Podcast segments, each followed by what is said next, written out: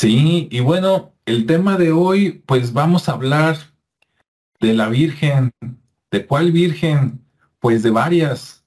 Digo, es, el tema, es, la Virgen de la, de la religión, ¿no? Para irnos a, este, ubicando, no se vayan a emocionar, ¿verdad? De que vamos a platicar otras historias, ¿no? Este, pero pues ya ven que no nada más tenemos una Virgen, ¿no? De hecho, aunque en teoría la Virgen es una, ¿no? Digamos que la, la Madre de Jesucristo, por decirlo así, luego resulta que en cada lugar tienen su versión, ¿no?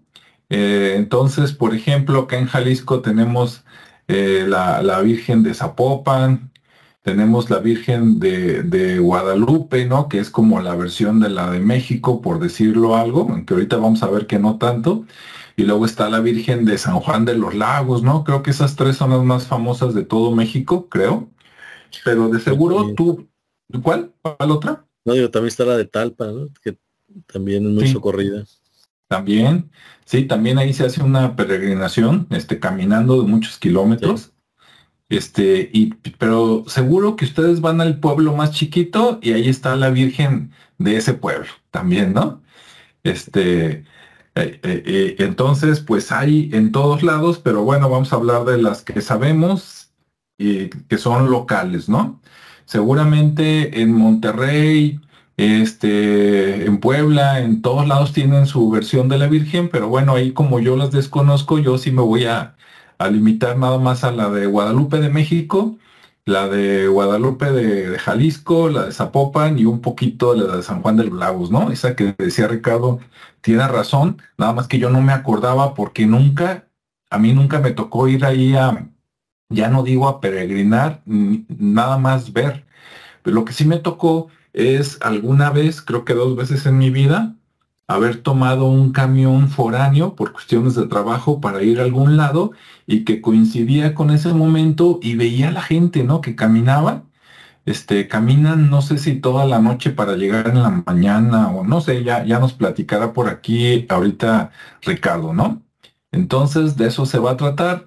Primero vamos a hablar la historia, digamos, oficial que nos cuenta la iglesia y los medios de comunicación y después vamos a ver otras versiones que difieren un poco, ¿no? Entonces, de eso vamos a hablar para que pues se preparen y participen. Si ustedes son muy religiosos, ok, quédense con la versión eh, que conocemos todos, la versión oficial. Si a usted le encanta saber este, otras versiones, ah, bueno, también siéntese que al rato vamos a hablar de eso y pues este, todos tranquilos, ¿no? No se nos vayan a pelear ni enojar, simplemente vamos a compartir lo que hay.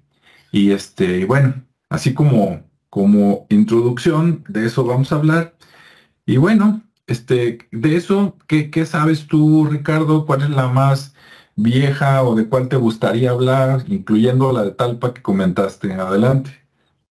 Sí, pues bueno, el, en este caso yo no traje material de, de otras vírgenes, sí las conozco y todo, pero no, tengo como que mucha información para compartir referente a sus orígenes.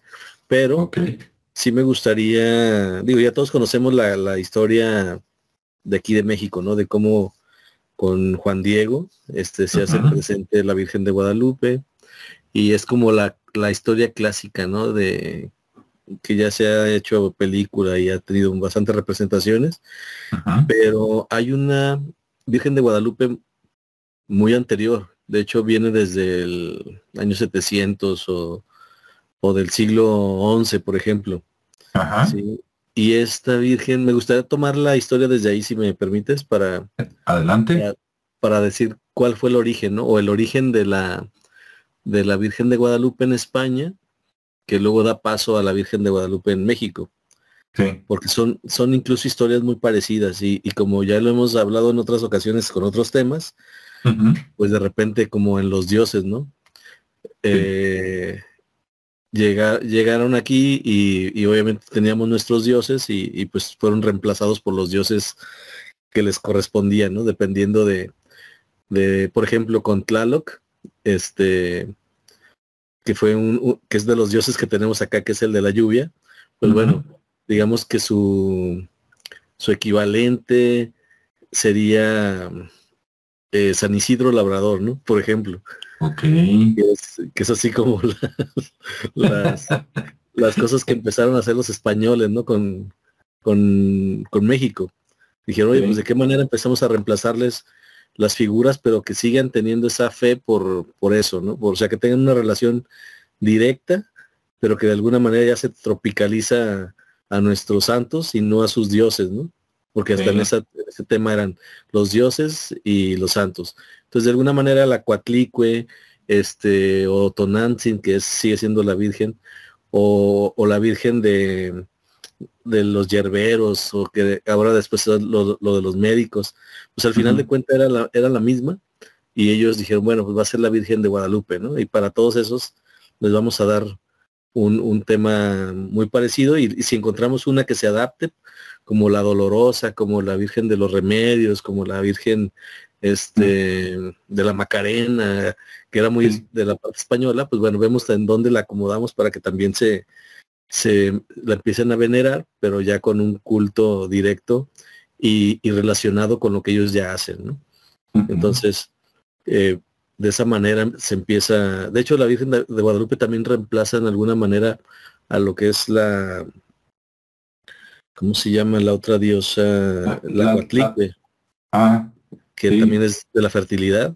Y bueno, también ahí empieza a, hacer sus, sus este, intercambios, ¿no? Su, o sus este eh, reemplazos, pues sí, tal cual, eh, una reemplazaba a la otra, ¿no?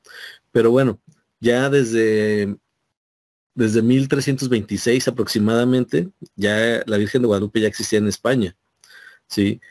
Y, la Virgen de Guadalupe a nivel mundo actualmente pues es una de las más veneradas.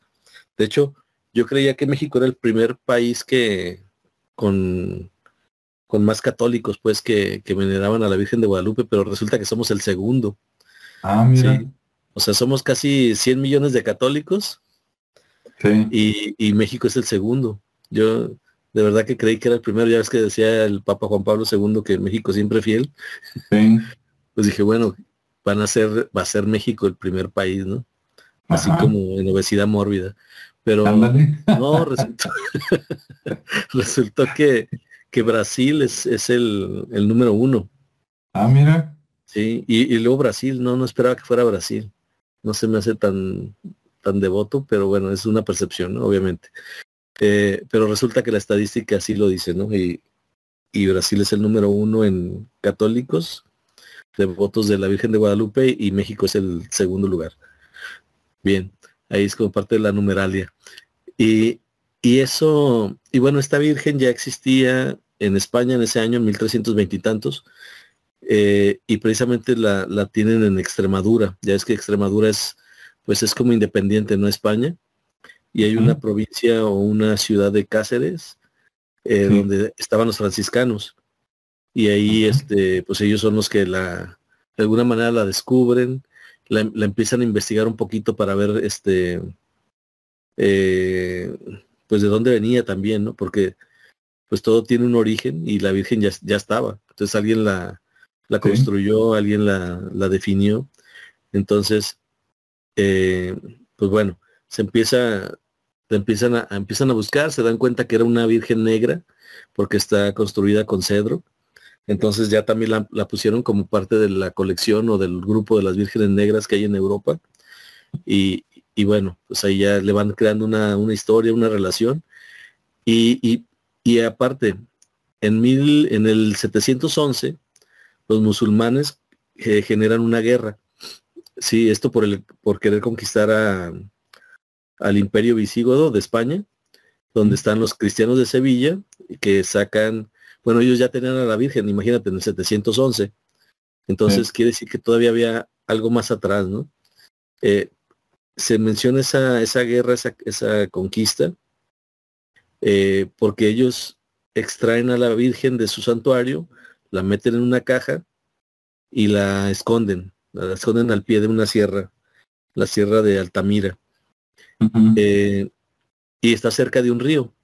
Y ese río se llama Guadalupe, el río Guadalupe o Guadalupejo, en Cáceres. Y bueno, pues ahí duró 500 años, ¿no? Imagínate, cinco, cinco siglos, prácticamente ahí este, perdida, porque pues la, escondieron y ya yo creo que los han de haber matado a todos los que sabían dónde estaba y, duró tanto tiempo ahí, ¿no?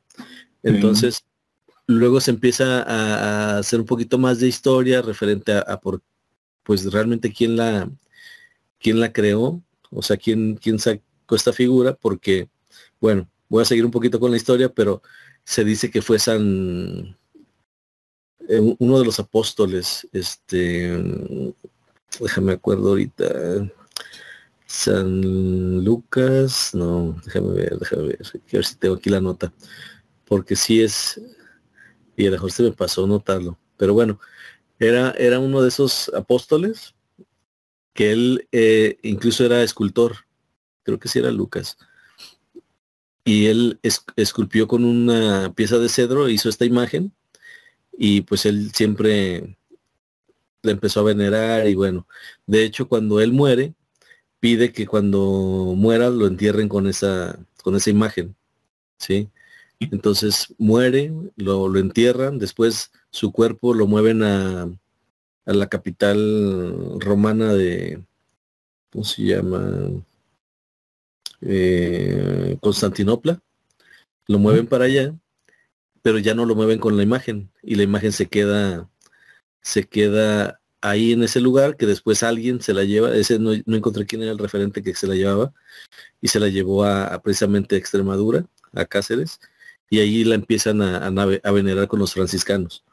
Entonces, así es como se origina e, este, digamos que sí va a ser San Lucas, pero igual, si no es sorry, ya, ya, lo mencioné así, ya se la adjudiqué a él pero ahorita lo, lo compongo. Déjenme, ahorita les recupero la información para que no, no dejarlos con la, con la duda. Pero bueno, de, esa manera es como él empieza, genera esa figura, ¿no? Lo, lo interesante aquí es que, eh, en, digamos que hubo un, como una especie de, sí, el, apóstol Lucas, es San Lucas. Sí, efectivamente.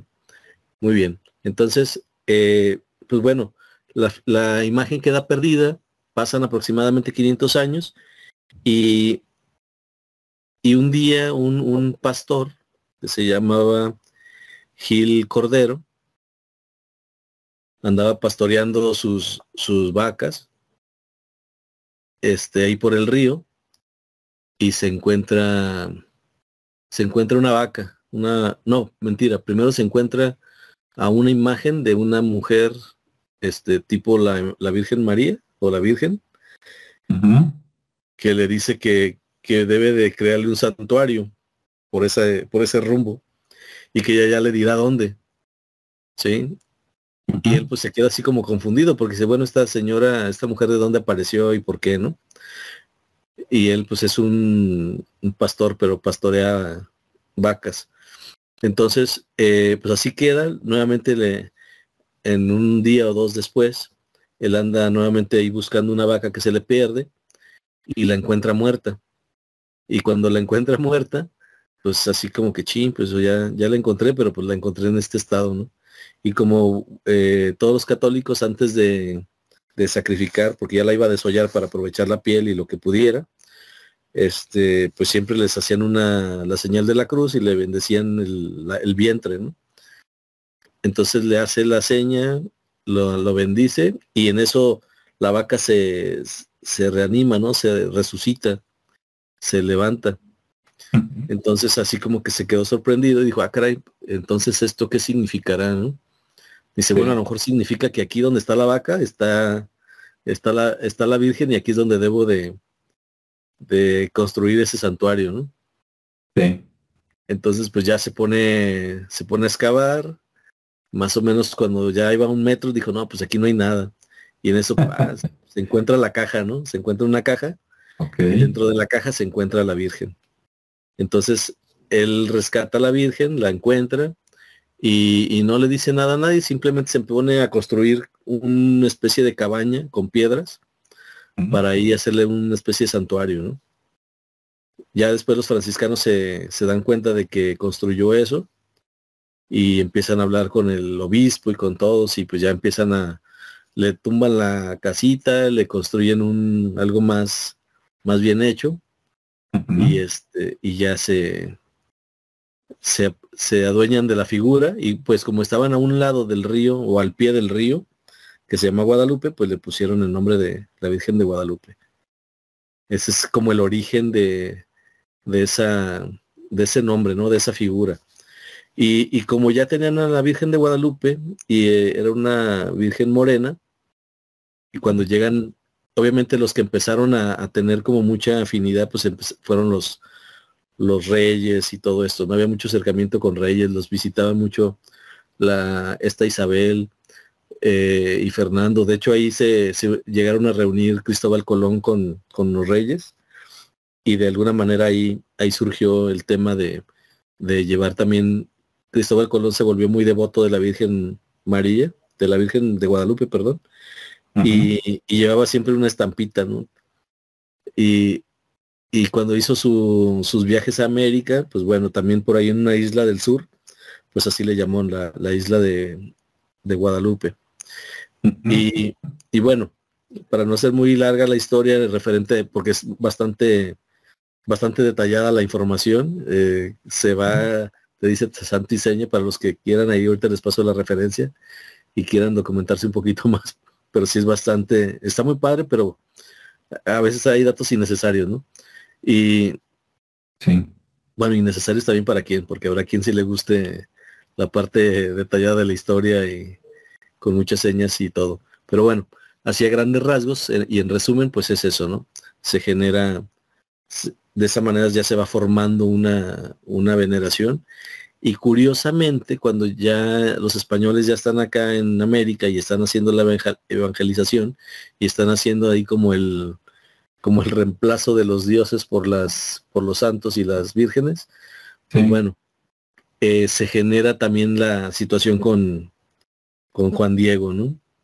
Y, y también ahí nuevamente pues se da esa aparición, se, se manifiesta como ya clásicamente todo mundo lo conocemos, eh, bajo algunos este, mensajes que, le da directamente a los cuales no le hacen caso hasta que definitivamente ya le lleva una muestra muy, muy clara de, su, pues digamos que de su mm, presencia, ¿no? En el sentido de las rosas y el ayate con la figura, pues ahí ya no hubo tema de, de decir que no era verdad entonces, pues ahí ya se genera el santuario, ya le empiezan a hacer caso referente a lo que la Virgen había hecho sus peticiones y, bueno, esa es como la, la, parte más clásica ¿no? de todo esto. No sé si quieres comentar algo respecto a eso.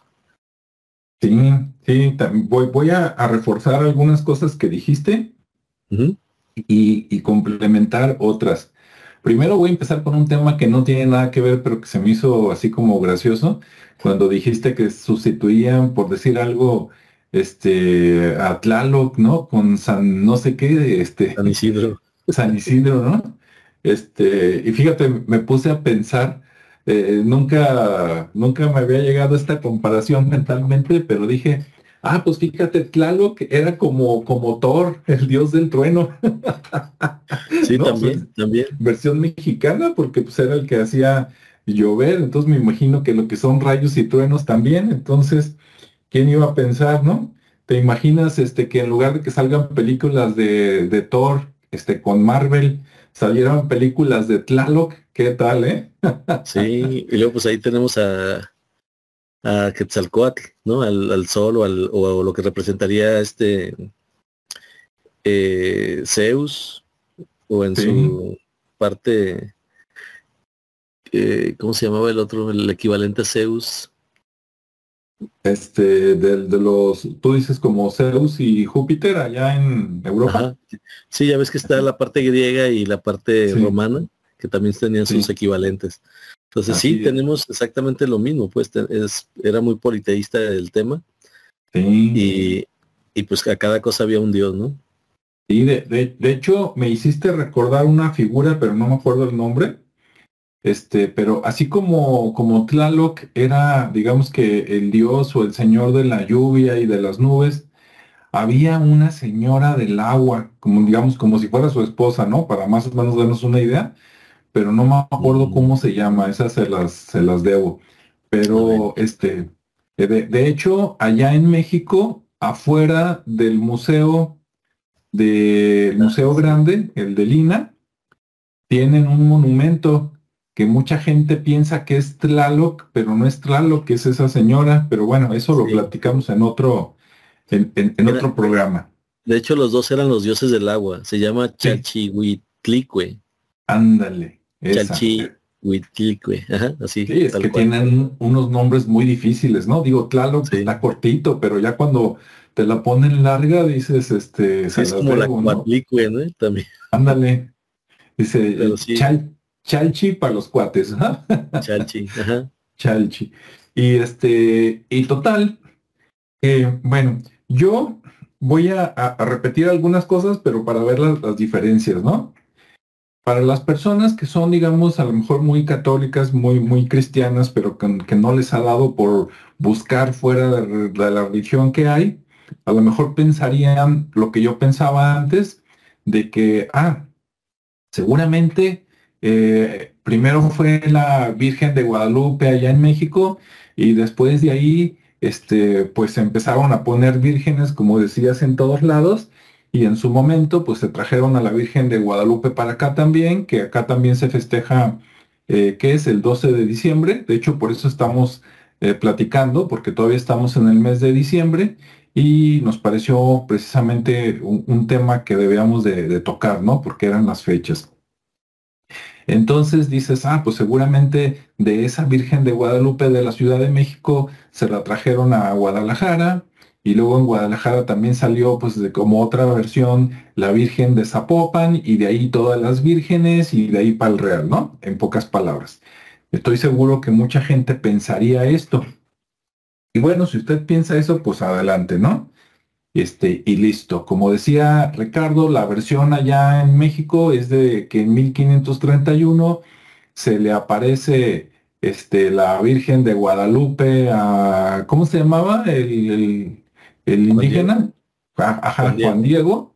Se le aparece, no me acuerdo si por primera vez o por cuarta vez, que quería que le hicieran una, eh, un templo, una ermita, un lugar para que la adoraran la gente no le creía, entonces creo que como en la cuarta vuelta es donde lleva el, ayate, ¿no? O la manta, donde se queda este, reflejada la imagen de la Virgen y entonces ya lo toman como milagro y a partir de entonces se empieza a construir, primero nada más como un nicho y después se fue haciendo poco a poco la capilla hasta que después se traslada, porque se supone que fue en el cerro del Tepeyac. Por ejemplo, acá en Guadalajara una de las colonias más bonitas e importantes, ¿no? De Zapopan, pues es precisamente la avenida Tepeyac. Seguramente me imagino que allá en México, pues también tendrán su avenida Tepeyac o su calle Tepeyac. Y este, pues esa fue la, la, la historia, ¿no? La que nos platica, la historia oficial. Y bien, si usted, este, como le digo, es religioso de, de hueso colorado, quédese con esa idea y sea feliz. Ahora, este, ya si nos vamos a, cosas históricas, ahí la cosa cambia. Yo no, no, tenía esos datos así tan, tan antiguos como Ricardo, de que en el año 700 ya hay todo, sobre todo eh, allá o acá. Por ejemplo, acá, acá en, en, en, América, en México, también se reverenciaba a Tonantzin, ¿no? Que al final de cuentas eres como la madre, el lado femenino, la madre tierra.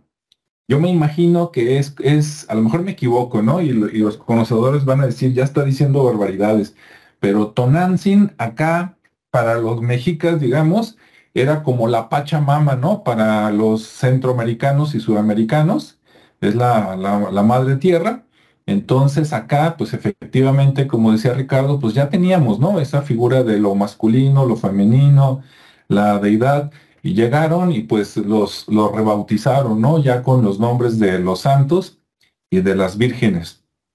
Pero resulta, aquí es donde, este, para los que sean muy devotos, a lo mejor se les va a romper un poquito el corazón. Alguna vez leí, y no estoy seguro de la fuente, estoy casi seguro, pero ahí les va. Resulta que cuando yo estaba, este, pues joven, ¿verdad? Todavía soltero ahí en la casa de mis padres, este, mi papá tenía una biblioteca y compraba muchos libros, algunos enciclopedias, otros libros muy serios y otros no tan serios. Dentro de los no tan serios, este, compró algunos libros de Ríos y creo que Ríos en uno de sus libros habla de la historia de la Virgen de Guadalupe. Y entre que acordándome de ese libro y recordando algunos videos que he visto por ahí en la red, resulta que donde nació Hernán Cortés, que no recuerdo el nombre del pueblo en España, allá se adoraba ya a una virgen. En una de esas, capaz de que es la Virgen de Guadalupe que mencionaba Ricardo, porque también me suena como que 1300 y tantos. Y, este, y, de, y de hecho, esa virgen, ah, pero ustedes pónganse a investigar dónde nació Hernán Cortés y cuál era la virgen y va a salir la imagen. Y resulta que esa imagen es una virgen también chiquita, con los colores azul y blanco. Que por cierto, ya nomás como ahorita que me están llegando este, ideas mentales, ese azul y blanco evolucionándolo un poquito, en una de esas, no dude usted, y a lo mejor de ahí salieron los colores del PAN, el Partido Acción Nacional, ahí la dejo nada más de tarea por los orígenes, pero volvamos con la Virgen. Entonces resulta que ya había una virgen en España que conocía a Hernán Cortés, digamos que era de su devoción o de su pueblo, y entonces de ahí se trajeron los colores para acá. Claro, tú dices a lo mejor, oye, pero es que la Virgen de Guadalupe ahora ya es más este como el color verde con el cafecito y ya le han puesto otros colores, ¿no? Pero si usted se fija en otras vírgenes por todo el pueblo, por todos los pueblos de México, incluyendo la, Virgen de Zapopan, ahí sí es blanco con azul y, dorado, ¿no? Son como los colores este, oficiales. Y pues entonces la, la virgen las vírgenes de aquí pues fueron traídas de las de España y pues a lo mejor hay una relación buscándole por ahí directa entre los colores de la Virgen de, de Zapopan y esa virgen que veneraban allá donde nació Hernán Cortés, ¿no? Y si se pone uno histórico, pues es lógico, ¿no? Este, se trajeron sus figuras, se trajeron sus colores y listo. Y ahora ahí les va, ¿sí? Sobre todo para la gente que nos está escuchando de la Ciudad de México, este, ahí les va una, si no la sabían, les va a sorprender y a los de Jalisco les va a sorprender más si tampoco se lo sabían. Resulta que la Virgen de Guadalupe y la Virgen de San Juan de los Lagos de Jalisco no son, valga la expresión, no son unas copias de la Virgen de Guadalupe de la Ciudad de México, sino que es al revés. Y ahí es donde brincan, no es cierto, porque allá es la Virgen más venerada de todo México. Pues aguante vara, pero sí es cierto. Y si no, métase a internet, agarre un buen libro, busque Wikipedia y si usted checa nada más las fechas de cuándo surgió la, la Virgen de Zapopan y la Virgen de San Juan de los Lagos y es en 1530. Y si recuerdan esta charla que estamos teniendo aquí Ricardo y yo, ¿cuándo fue la de Guadalupe en la Ciudad de México? 1531, ¿verdad? Por lo tanto, ¿dónde fue primero? Ahora, a lo mejor alguien me está escuchando en otro lugar, ¿no? En Puebla, en Veracruz, y capaz de que allá llegó desde 1520 y tantos, ¿no? No lo dudes, no lo dudes, no estoy diciendo que seamos los meros meros de que aquí fue la primer virgen de todo el, territorio que hoy conocemos como México, pero sí fuimos anteriores a la de la Ciudad de México y no solo fuimos anteriores, sino que fuimos inspiración. ¿Cómo que inspiración? Sí, Primero voy a hablar de las de Jalisco y luego ya me voy a la comparación de México. Eh, bueno, resulta que aquí, déjenme ver de cuál hablo primero, porque resulta que la Virgen de Guadalupe en Jalisco y la Virgen de San Juan de los Lagos tienen el mismo origen. Y no dudaría que otras vírgenes locales de Jalisco, en aquel tiempo la Nueva Galicia, tuvieran el mismo origen. ¿Quién fue el culpable, verdad? ¿O a quién se le debe? Depende cómo quiera verlo usted. Pues resulta que esto fue gracias o a causa de Fray Antonio de Segovia, que ese nombre alguna vez lo escuché desde la primaria y secundaria, pero pues nunca supe qué, por ahí hay una calle, ¿no? Si no me equivoco. Y resulta que Fray Antonio de Segovia, del cual no conozco nada más que esto y el nombre, en 1530 se trajo las figuras de la Virgen de Zapopan y la Virgen de San Juan de los Lagos de Páscuaro, Michoacán. Y, dices, ah, caray, ¿por qué de Páscuaro, Michoacán? Bueno, Páscuaro, Michoacán tiene desde hace muchos siglos y hasta la fecha fama de artesanos de madera. Sobre todo antes, antes había muchos más bosques. Por allá, desde que yo estaba chiquito, por ejemplo, es famoso Paracho, ¿no? Que las guitarras de Paracho, que porque sonaban muy bien. Entonces parece ser que tienen fama desde hace siglos, si no es que milenios, de buenos artesanos por allá. Entonces, cuando llegaron los españoles, después de que conquistaron México Tenochtitlan, ¿no? Entre 1519 y 1521, cuando de plano ya le ganaron a los locales, este, después, en, eh, en 1522-23, ya que tenían conquistada Tenochtitlan, pues se fueron a conocer otros territorios como ya venían de Veracruz y una parte del sur, pues ahí ya, ya, ya estaba conocido. Entonces, ¿hacia, ¿hacia dónde avanzaron? Por un lado se fueron al sur, ¿no? Lo que hoy conocemos como el sur de México, Guatemala, Ecuador, por allá. Y por otro lado se fueron al occidente de México, llegando hasta, hasta Jalisco, Sinaloa, eh, una parte de, de Sonora y Baja California, ¿no? Y ya después se siguieron. Bueno, entonces, las primeras exploraciones, digamos, de Colima, Michoacán, este, Guanajuato, fueron en 1520 y tantos. Entonces, para 1526, 28, de hecho, los, los, españoles ya tenían alianza con los, con los purépechas, ¿verdad? Conocidos también como los tarascos.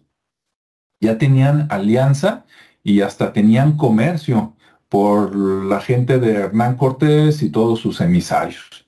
¿Sí? Que después, cuando llega este eh, Nuño Beltrán, los desconoce y los vuelve como a invadir, siendo que ya tenían, este, eh, ya, ya, estaban pacificados y les dio en la torre, es otra historia, ¿no? Pero bueno, el chiste es de que, de que pues ya sabían los españoles que en Michoacán había buenos artesanos para la madera. Entonces, Fray Antonio de Segovia va a Pascuaro este, pide que le hagan unas figuritas de caña de maíz, se las hacen y, se las trae a Jalisco y resulta que una era pues la Virgen de Guadalupe y otra era, este, ah, no es cierto, una era la Virgen de Zapopan y otra era la Virgen de este, San Juan de los Lagos.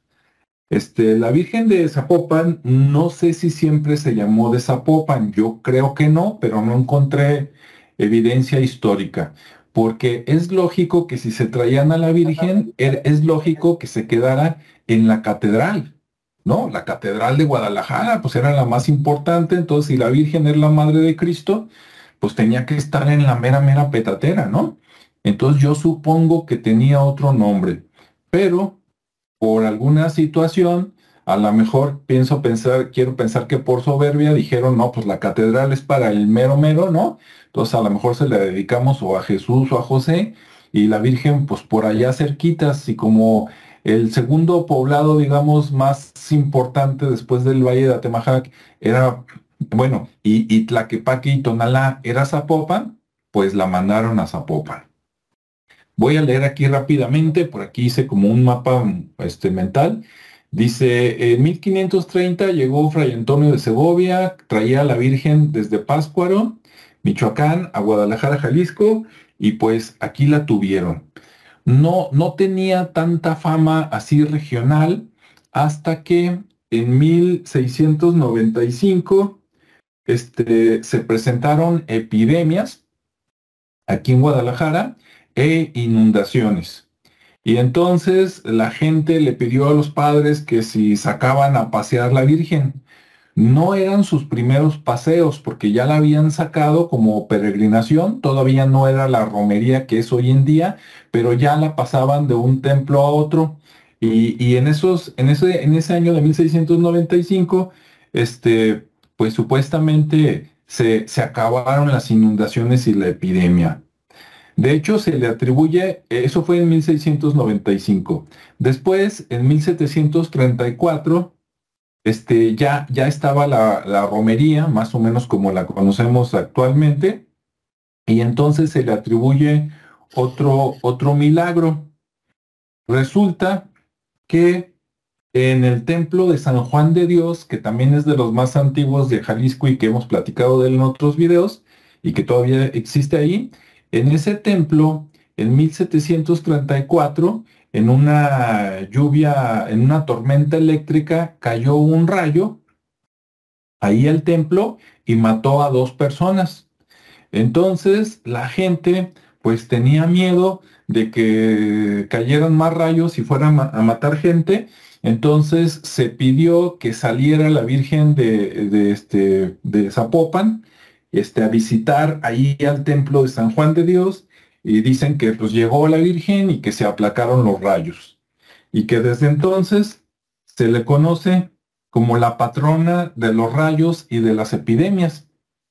Entonces cada milagro que salía antes era de las epidemias y de las inundaciones y con esto ya era también la patrona de los rayos, las inundaciones y las epidemias. ¿Verdad?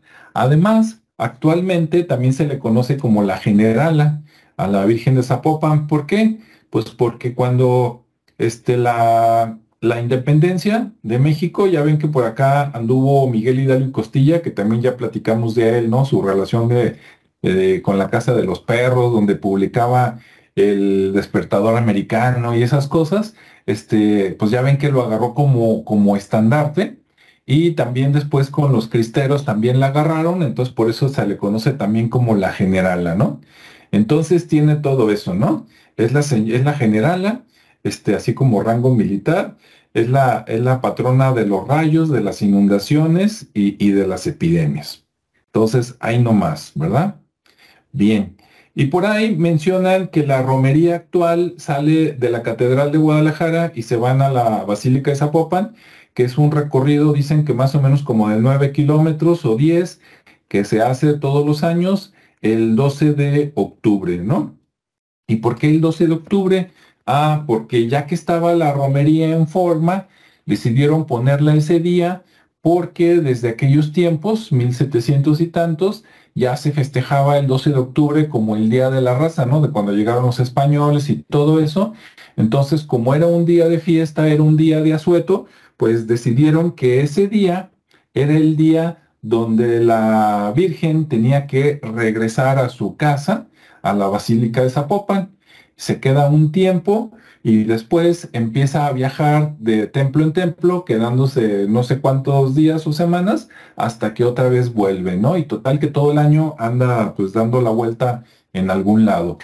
Si ustedes viven en Guadalajara, en la zona metropolitana, se dan cuenta de que es día de que vaya la Virgen o que pase la Virgen, porque van a ver un decorado en, en las calles de, de una de una casa a la casa de enfrente van a ver papeles de color azul, blanco, azul, blanco, azul, blanco, ¿no? Entonces, cuando tú pasas en coche, en bici, caminando y ves esos adornos como de papel, ¿no sabes cómo se llama ese papel, Ricardo? Papel maché. Sí, ¿verdad? Sí. Sí, papel maché blanco y azul, aparte con figuritas, ¿no? Pero ahorita no me acuerdo qué figuritas papel de China también le dicen. Papel de China, sí. papel de China con forma como de palomitas y, o sea, palomas, ¿no? Los pájaros, la Virgen, la cruz y esas cosas. Y entonces cuando tú vas pasando por una calle y ves esos adornos, dices, o va a pasar la Virgen o ya pasó. Y después de que pasó, todavía los dejan como tres, cuatro días y después ya los quitan, ¿no? Esas figuritas las amarran con, con hilaza, no, no sé cómo se llama ese, o hilos de plástico, ¿no? Algo así. Bien. Entonces, bueno, pues ese es todo, todo el folclore y resulta que pues es gracias a Fray Antonio de Segovia. Y eh, ahorita les platico de la, de la de San Juan de los Lagos, ¿no? Y resulta, yo una vez leí, les digo, entre internet y leyendo a Ríos, que desde 1530 empezó a funcionar bien lo de la Virgen, o sea, fue bien aceptada por los fieles hizo que, fuera más gente a misa, que dieran más limosna. Y entonces, en la Ciudad de México, no sé quién estaba de máxima autoridad, obispo, cardenal, no sé, pero el padre de allá se dio cuenta que acá estaban recaudando más dinero que el de allá.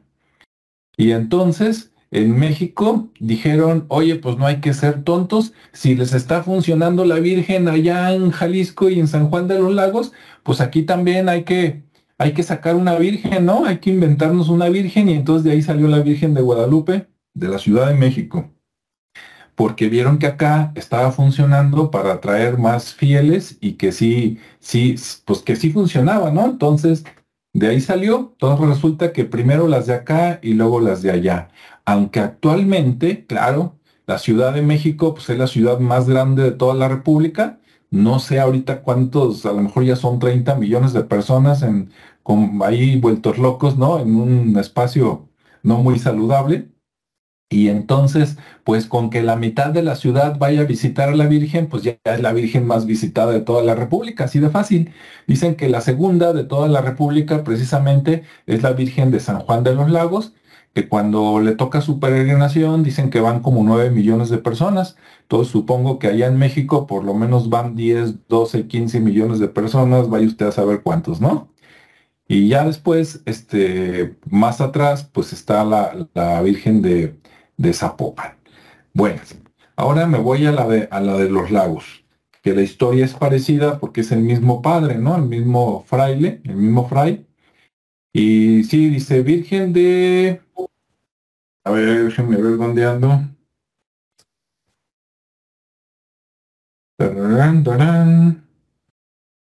Mm, oh, ya. Este, por cierto, en la, en la Virgen de San Juan de los Lagos, como les digo, también de 1530. Déjenme mover aquí porque se me acabó, apagó la pantalla de donde estaba yo. Ah, ya está. Este, esa Virgen también la trajo Fray Antonio de Segovia, pues se trajo las dos, la llevó a un lado y luego la llevó al otro, ¿no? Entonces también se venera desde 1530, es de las más antiguas, y pues ahí también les funcionó bien a esa Virgen, además de, decir que es la Virgen de San Juan de los Lagos, por el pueblo, digamos, que la, que la recibió, que seguramente antes tenía otro nombre, también le decían la, la, este, además de decirle la Virgen, al principio le decían Tonantzin y también le decían Sihualpili. Cuando leí que le decían Sihualpili me llamó mucho la atención porque cuando los españoles llegaron aquí a, pues hacerle guerra, ¿no? A los de este, Tonalá para quedarse con todo el reino, la reina se llamaba Sihuelpili Zapotzingo. Supongo que el Zapotzingo es como apellido, pero a lo mejor me equivoco. Y yo dije, ah, caray, ¿cómo que después trajeron a la Virgen y también le decían Sihuelpili? Y resulta que Sihuelpili, yo no sabía, significa gran señora. Entonces, ah, ya me cayó el 20, con razón la reina era Pili, yo pensé que era su nombre y no, es como un, este... Su prefijo. ándale, como un prefijo, ¿no? Sí, es también como, es, es igual. Ándale, es como el gran jefe, ah, pues acá era como la gran señora, ¿no? La gran jefa. Y dices, ah, caray, entonces también así le dicen a la, a la Virgen, y dicen que ahí también, es que también se le conoce como la Virgen de la Inmaculada Concepción, y que se le atribuyen también un milagro. Su milagro más impactante, dicen que en 1623 se le atribuye que había una familia de cirqueros y que iban a traer un circo de San Juan de los Lagos a Guadalajara y antes de que salieran de allá había una niña pequeña que era hija como de unos malabaristas y estaba por ahí como que en la cuerda floja practicando, no dando función todavía, practicando, y que abajo había una hilera de cuchillas. La niña se resbala, se le encajan las cuchillas y se muere. Cuando la estaban velando, este, pues era tanta la tristeza que una, una, otra niña de San Juan de los Lagos, de la que por ahí viene el nombre todavía, agarra la figura de la Virgen y se la pone en el cuerpo de la niña que ya estaba este, acostada, ya muerta, se la puso en el pecho y dicen que a las pocas horas la niña revivió. Entonces fue así como que, wow, ¿no? Se le atribuye ese milagro y pues de ahí para acá, pues fue, fue mucha su fama. Entonces, pues bueno, eso es lo que traigo de ahí de, de historia. ¿Cómo ves, Ricardo? Muy, muy interesante también como, como todo, ¿no? Este, de hecho aquí estaba viendo un comentario de Julio Gaitán que nos está escuchando. Muchas gracias por, por estar aquí, por el comentario. Eh, nos saluda y nos dice que algo interesante también que habla es una teoría que dice que la imagen de la Virgen de Guadalupe que se que envuelve un símbolo que puede ser interpretado como un códice de Mesoamérica. Pues habrá que investigar también si, si trae también esa esa otra parte, ¿no? Y de hecho sí existe la referencia de que es un códice. No le, no tenía mucho la, la relación con ello, pero no investigué sobre esa parte, pero bueno, vamos a, a checar si, si podemos tener algo de información ¿no? para compartirla. Sí, sí pero, gracias por el comentario. Sí, muchas gracias Julio. De hecho, si tienes alguna liga o algo de esto que nos estás diciendo, este, por favor, ponlo por ahí en los comentarios para tomarlo y que ese sea tema de otro video, ¿no? Ahorita nos fuimos más a los orígenes de, de dónde viene y qué se le atribuye, ¿no? Pero no nos fuimos a, a, la ropa, qué significa, porque todo tiene un significado, ¿no? Este, entonces, incluso... Ah, no, perdón, adelante. No, no, adelante. No, porque incluso decía también ya es que se han hecho estudios sobre la tinta, cómo se hizo la impresión, este, y que no toca la tela, este, la parte de los ojos que refleja figuras y imágenes de, de, escenas muy precisas en el tiempo. Este, entonces hay mucho, mucha simbología ahí dentro de, de la, de la figura de la imagen. Entonces sí. todavía nos faltaría este irla ligando, ¿no? Con esa parte. pero como bien comenta Alejandro, estamos con la parte histórica, la parte del origen, pero digo, no está de más darle después una una segunda versión a este, ¿no? Sí. Sí, porque digo, a fuerzas que cuando le diseñaron el vestido, tuvo que ser algo que uniera todavía más, digamos, la parte española con la parte indígena, ¿no? Porque si no, este, pues es más fácil que hubieran adoptado las figuras. Entonces no lo dudamos que sea una combinación de cosas españolas o judías o más antiguas, con a lo mejor alguna figura ahí sacada de los códices o algo así, para que pues llame la atención, ¿no? Para que sea aceptado más fácil. Sí, y de hecho también las, el número de estrellas, ¿no? También que está el tema de las, de las constelaciones y todo eso. Trae, trae bastante simbología. Una flor de Nahui que también es muy característica, este, desde los colores. Ya, ya, mencionaste tú algo sobre eso, pero sí, sí, sí, estaría interesante también darle después una investigada a esa parte y poderlo comentar con ustedes. Sí, no, y, y, seguro que la ropa que trae ahorita, pues no es el mismo diseño, ¿verdad? Que tenía hace eh, 400, 500 años. Y ahí sí que, eh, y lo digo de, de, de, corazón, no me lo vayan a tomar mal, pero qué, qué, buen, qué buen mercadólogo fue Fray Antonio de Segovia, ¿no? Porque dijo, háganme la Virgen, y él dijo cómo, y él dijo los colores originales y los diseños originales. Y pues de que pegó, pegó, ¿no? Independientemente de que, que sea verdad, que sea mentira, de que la posicionó, no la posicionó. sí, buen mercadólogo, ya tenía ahí conciencia de la psicología del color. Así es. Sí. Incluso una cosa que no me consta, pero ya ves, Ricardo, que se escucha mucho, que por allá en Japón ya tenían este patentada la Virgen, ¿no? De Guadalupe o no sé qué. Los, los chinitos. Ah, los chinos. Sí. Ajá, y que tuvieron ahí un, una, un registro.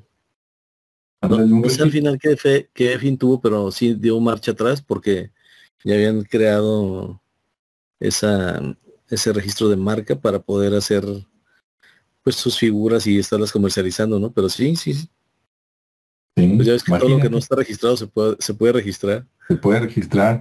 Ya, ya nos querían cobrar por usar estampitas y playeras de la Virgen de Guadalupe, ¿verdad? Imagínate que cada que salga este Alex Lora y el Tri le iban a cobrar, ¿no? Por andar enseñando ahí a la Virgen de Guadalupe le iban a cobrar los chinos. Sí, no está. Sí, en su momento estuvo curioso, pero sí. Parecía chiste. Sí, pues, pues ahora sí que, pues listo de, de mi parte. No sé si quieras comentar algo, Ricardo. Pues ya nada más como tema de, digo, ya platicaste sobre, sobre la Virgen de aquí de, Guadalajara. Este, de México, perdón. Ajá. Y también tenemos el santuario, que también ahí es otro, había otro fray, eh, pero este era como más benévolo, no era tan mercado técnico, sino mercadológico, perdón, pero sí era bastante este que ayudaba pues a las a la comunidad. De hecho, prácticamente Guadalajara se se fundó y se fue construyendo con ayuda de de, él y este y fue el que construye pues el barrio de del santuario, ¿no? Donde donde da origen a la Virgen de Guadalupe que se aloja en, ese templo del santuario. Y, bueno, este Fray Antonio Alcalde y Barriga, que es el, sí. digamos, que es el que costeó todo el, el, el, proyecto. Sí.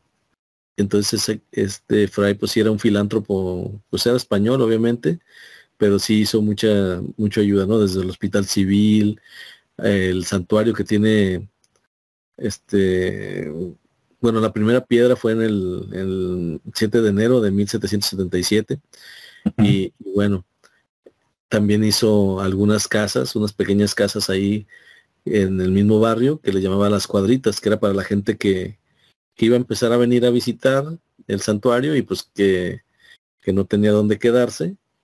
Además que también con el hospital civil también hizo esa, esa parte, ¿no? Para que la gente que tenía ahí a sus enfermos, pues también pudiera quedarse a estarlos cuidando de alguna manera. Entonces, digo, ya trataste el tema desde la comparativa, pero digo, nada más para dar un poquito de contexto también a ese, barrio y a ese lugar que es un poco más contemporáneo, por así de llamarlo, pero que pues aloja ahí la, a la Virgen, ¿no? Y aparte que, como decías, pues es una Virgen que tiene un sitio pero que todo el año es itinerante, no anda viajando por todos lados. Precisamente, ¿por qué? Porque pues hay un pues hay un negocio atrás de todo eso, ¿no? Hemos visto que, la, que el turismo religioso es muy muy fiel. Sí.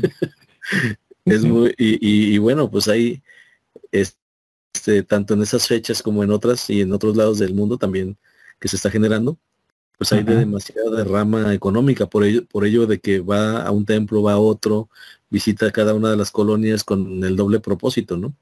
El propósito de seguir evangelizándolos, de seguir creando devotos y la otra, pues el, negocio, ¿no? De lo que va atrás, la industria que va atrás acompañando a, a, esta imagen, que pues es todo el tema del comercio, de, de los juegos, y, de una mala práctica que hasta la fecha no sé por qué la siguen haciendo, pero el tema de la pirotecnia, no sé, no sé quién es el que sigue permitiendo ese, esa actividad, pero bueno, ya, ya en Ciudad de México, en el Estado de México ha habido muchos accidentes y en otros este lugares, pero aún así no, no, no se, no se termina, pues. Digo, finalmente pues es una industria, pero pues bueno. No debería ser para ese efecto, desde mi punto de vista, claro. Sí.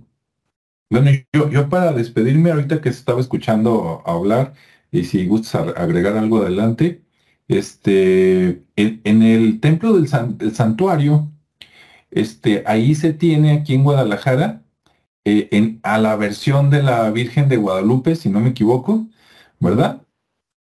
Es así. Ya ven que hablamos la de Zapopan, hablamos la de San Juan de los Lagos, pero también tenemos acá una copia, por decirlo así, de la Virgen de Guadalupe, que esa sí es como copia de la de México. Esa salió después y que también tiene su peregrinación y, es precisamente la del 12 de diciembre, que se hacen filas para entrar, verla nada más y salir por atrás del templo. Y en ese templo hay una leyenda urbana que como le he escuchado varias veces de personas, pues, serias, digo, híjole, una de esas capaz de que no es leyenda, ¿no? Pero bueno, cuenta la leyenda, hay varias personas que donde, se, donde está construido el santuario, había una pequeña pirámide y que encima construyeron el santuario. Si usted ha escuchado esta teoría, déjeme sus comentarios para ver qué opina o qué sabe, porque pues es un dato interesantísimo, ¿no? ¿Cómo ve Ricardo? No había escuchado esa. Sí, de, hecho, una de las personas que me platicó, a ver si después no se, se dice, pero bueno, fue, fue Rodrigo García, quien le mandamos un saludo, ¿verdad? A ver cuándo vuelve por aquí. Este, pero aparte de que él me lo comentó en una ocasión, después, una vez yo pagué por un tour donde te llevan caminando por el centro y el tour lo dio un, un, historiador, un egresado de la, de la Universidad de Guadalajara que estudió historia y yo le pregunté, dije, oye, sácame de dudas, fíjate, a mí me dijeron que esto lo, lo construyeron encima de una pirámide. ¿Tú alguna vez escuchaste esto? Y me dijo que también entre los historiadores es algo que se, que se, que se comenta mucho, ¿no? Entonces probablemente sí se tenga, y pues imagínense, en una de esas que se escarbara y que encontraras por ahí algo, no, no les digo que se encuentren en una gran pirámide, pero con que encontraras los cimientos de un basamento, sería como por un lado, wow, ¿no? Y por otro lado sería una prueba más, porque esto lo hicieron los españoles en muchos lugares de, toda América, ¿no? No nada más aquí, así como hicieron en Tenochtitlan, de que pues dijeron vamos a secar eso y encima vamos a construir para que vean quién manda. este, a, a, lo mejor acá también lo hicieron ya en escala más pequeña, ¿no? Y pues sería interesante saber que de veras debajo del santuario había ya un basamento y a lo mejor en ese basamento pues se adoraba a otras deidades, ¿no? otras entidades. Sí, claro. Digo, y, pues es, eh, digamos que en aquel, en aquel entonces que se construyó en 1700 y, y no, no lo vimos, si aún en estas fechas no nos damos cuenta de lo que se está ocultando en cada construcción, pues yo creo que menos en aquel tiempo, ¿no? Sí. Pero, pero sí sería interesante investigar si hay algo de antecedentes sobre ello. Y este y luego comentarlo también para. Sí. A, mí me llamó mucho la atención, este, porque me hizo clic con algo que viví hace muchos años. Antes de que me casara, una vez por ahí, este, con una candidata a novia, me, me, convenció para ir ahí a la peregrinación, ahí al santuario, y ahí me tienes, ¿no? Haciendo fila, este, haciendo puntos. haciendo puntos, y cuando nos metimos, pues tardas más en la fila para entrar que, que, que, lo que ves, ¿no? Y, y pero ya cuando, no, cuando te sales, entre, entras por, hay un camino, hay dos caminos para entrar, te abren dos puertas, pero, y hay dos salidas también por la parte de atrás y por donde me tocó ir a mí, ahí vas por, vas por, ya, después de ver a la Virgen ahí en el púlpito y todo, te sacan por un costado y, vas por un pasillo, por unas oficinas y ya te sacan a la calle de atrás, que creo que es la de hospital. Este, y cuando yo iba en, el, en el pasadizo, por decirlo así, vi un, sol azteca en cantera. Bueno, yo creo que era azteca, ¿no? A lo mejor era maya, pero creo que era un sol azteca más o menos grande, como de un metro veinte de circunferencia. Y yo dije, wow, ¿qué está haciendo este aquí, no? Dije, de seguro lo compró en Tonalá o en algún lado, pero ¿por qué unos padres deciden poner un sol azteca adentro del santuario? Dices, capaz de que es un reminiscente de, bueno, este sí lo compré en Tlaquepaque, pero pues es así como debajo de esto ya había algo. Y pues sería interesantísimo.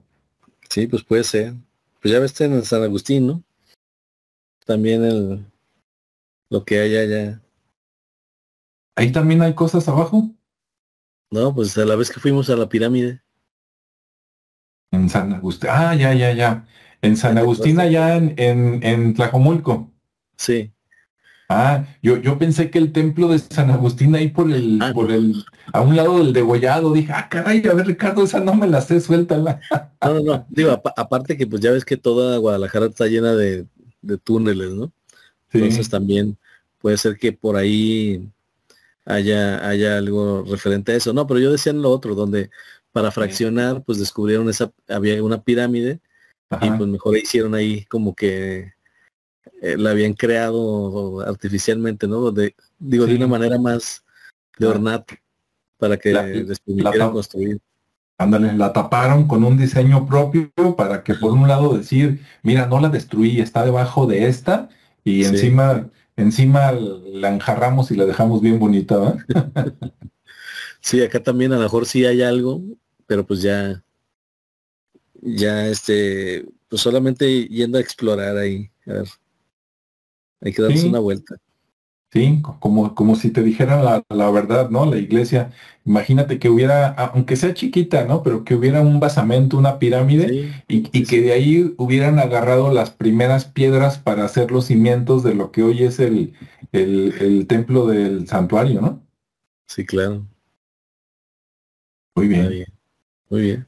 Bueno, pues entonces les agradecemos a todos los que estuvieron por aquí conectados. Un abrazo a Julio allá hasta Houston, Texas y a todos los demás.